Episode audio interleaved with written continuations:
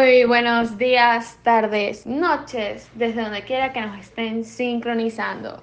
Yo soy Daniela Pierre y junto a mis compañeras María Sofía Guillén, especialista en instrumentos de medición de todo tipo de cosas, e Isabela Lozada, una de las chicas especializadas en investigación y recolección de datos, hoy les hablaremos de la temperatura y diferentes aspectos de ella. Comenzaré yo hablando un poco de qué es. ¿Qué es la temperatura? La temperatura es un gas ideal monoatómico. Es una medida relacionada con la energía cinética promedio de sus moléculas al moverse. En la física se define como una magnitud escalar relacionada con la energía interna de un sistema termodinámico definida por el principio cero de la termodinámica. Ahora que sabemos más o menos de qué trata, Isabela nos hablará de algunas diferencias de esta y el calor, más unos ejemplos. Es correcto, Daniela. Muchas gracias por la palabra. Ahora bien, ya que conocemos de qué va esto de la temperatura, hablemos un poco de las diferencias de esta con el calor. El calor se puede asimilar a la energía total del movimiento molecular de una sustancia, mientras que la temperatura es una medida de energía molecular media. El calor depende de la velocidad de las partículas, su número, su tamaño y su tipo. En cambio, la temperatura no depende del tamaño, ni del número, ni del tipo. Ahora, también podemos hablar de algunos ejemplos de la temperatura, que podrían ser un horno, una plancha de cabello, un secador, un refrigerador, eh, también podemos encontrar los televisores cuando se calientan debido al plasma. Y también podemos encontrar a través de estos los hielos. Gracias. Ok, ok, Isabela, nos quedó claro eso. Muchas gracias por la información. Ahora pasamos con María Sofía con los instrumentos de medición y unidades. Buenos días, tardes, noches, desde cualquier lugar o plataforma en los que los tenemos, queridos oyentes. Gracias a mi querida compañera Daniela Pierre por la presentación. Yo, María Sofía Guillén, me especializo en las unidades e instrumentos de medición de la temperatura, lo cual es una gran y extensa familia. No solo es aquel termómetro que usamos para medir nuestra temperatura corporal, ya que la temperatura juega un papel importante en la vida cotidiana y también podemos apreciarla en el área de física y química. Dicho esto, pasamos a clasificar los instrumentos de medición de temperatura. Los instrumentos para medir la temperatura son dispositivos que se encargan de proporcionar una lectura de la magnitud física de la temperatura. Los hay de formas variadas e incluso para diferentes rangos de valores. Los medidores de temperatura se van a utilizar dependiendo de las temperaturas que se vayan a medir y dependiendo de los medios en los que se vaya a trabajar. Para comenzar tenemos el termómetro de máxima y mínima. Sirve para medir las temperaturas extremas alcanzadas entre dos lecturas. Consiste en un tubo de vidrio delgado y en forma de U, con una pequeña cantidad de mercurio. En uno de sus extremos hay un depósito lleno de alcohol y en el otro un depósito lleno solo parcialmente. Al aumentar la temperatura, el mercurio se dirige al depósito medio lleno y al disminuir la temperatura se dirige hacia el otro extremo. Luego tenemos al termómetro metálico.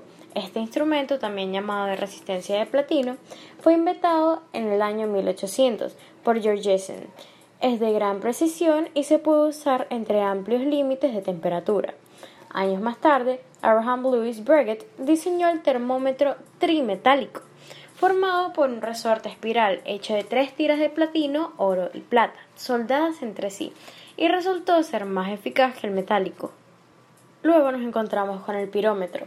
El pirómetro es un aparato utilizado para medir temperaturas extremadamente altas, en el rango desde cientos a miles de grados, a las que el ser humano no puede acercarse por resultar peligroso. Consta de un sensor que percibirá a distancia la radiación infrarroja del equipo industrial caliente y arrojará una lectura en una pantalla.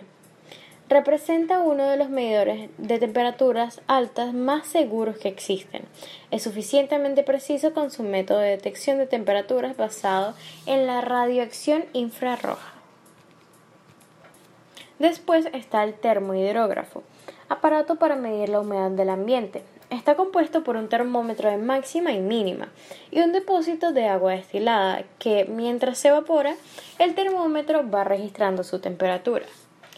Como termómetro siguiente tenemos el termopar.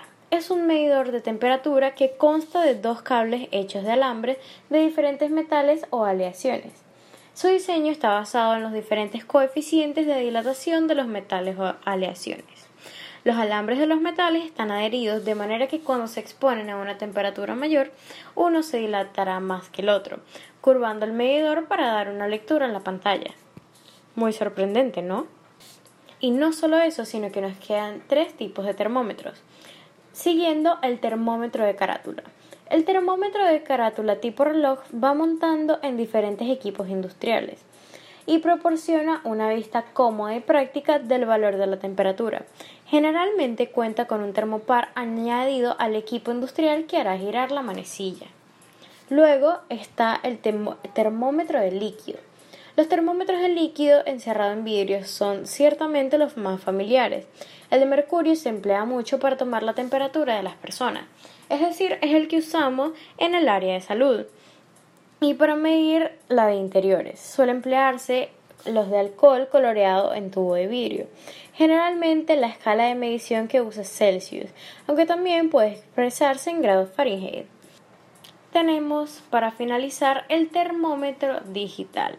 Es el más utilizado y el más común, sobre todo en estos tiempos de pandemia. Los termómetros digitales son los que marcan la temperatura de la misma manera que un reloj digital marca la hora. Para finalizar tenemos las unidades de medición de temperatura.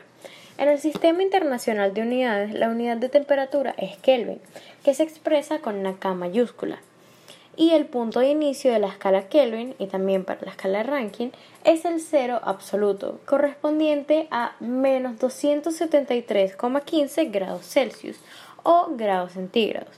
Es igual a 0 grados Kelvin o bien menos 459,67 grados Fahrenheit, que es la temperatura más baja posible que puede existir. Y la escala más utilizada es la escala Celsius, que mide en grados centígrados, aunque en Estados Unidos se utiliza perfectamente la escala Fahrenheit. Genial, María Sofía. Gracias por intervenir. Ahora bien, concluiremos con esta pregunta. ¿Por qué nos interesa estudiar la temperatura? A nosotras nos interesa, pues es importante, ya que esta es el producto de la energía de un cuerpo. De esta forma es muy relevante en la termodinámica.